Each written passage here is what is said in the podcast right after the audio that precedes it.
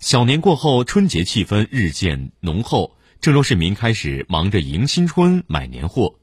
作为春节前不可或缺的头等大事，办年货寄托着人们对年的向往。郑州人最爱置办的年货是什么？记者走访发现，郑州各大商超都已换上了喜气洋洋的新春装扮，显眼位置也摆满了米面粮油、干果零食、乳制饮品等年货产品，不少市民正在选购。其中，肉类礼盒、半成品年夜饭备受青睐，成为线上线下销售增速最快的礼品。肉制品礼盒包括牛肉啊、羊肉啊、烧鸡啊，比较丰富的，基本上都是成品，拿出来就可以食用的。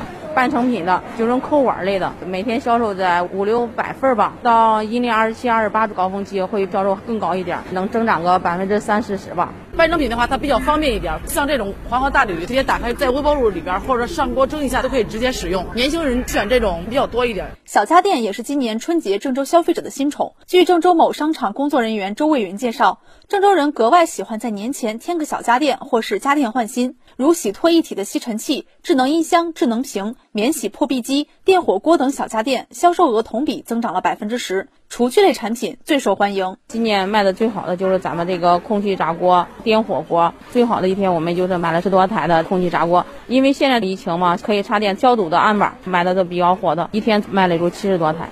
除了线下购买外，随着电商平台同城配送履约能力的提升，体验年货半天达、小时达的市民也越来越多。市民刘莹莹。买了有一些坚果呀，还有零食，因为疫情的原因吧，这样就更加的安全，然后也感觉更加的方便一些。临近春节，因疫情无法从外地返回郑州或身处郑州无法返乡的务工人员，更倾向于通过电商平台下单春节礼品快递给亲友。零食、饮料、水果、数码产品都是异地订单的常见选择。郑州韵达快递员张京玉告诉记者，近段时间他们配送的快递中，年货占四分之一。他也通过快递给河南鹤壁老家的孩子寄去了新年礼物。因为今年这个春节不打烊，回不去，所以提前给孩子把东西给他们先寄回去吧。寄了两件衣服，买了点那他们最爱吃的薯片，酸奶给孩子的一份新年祝福。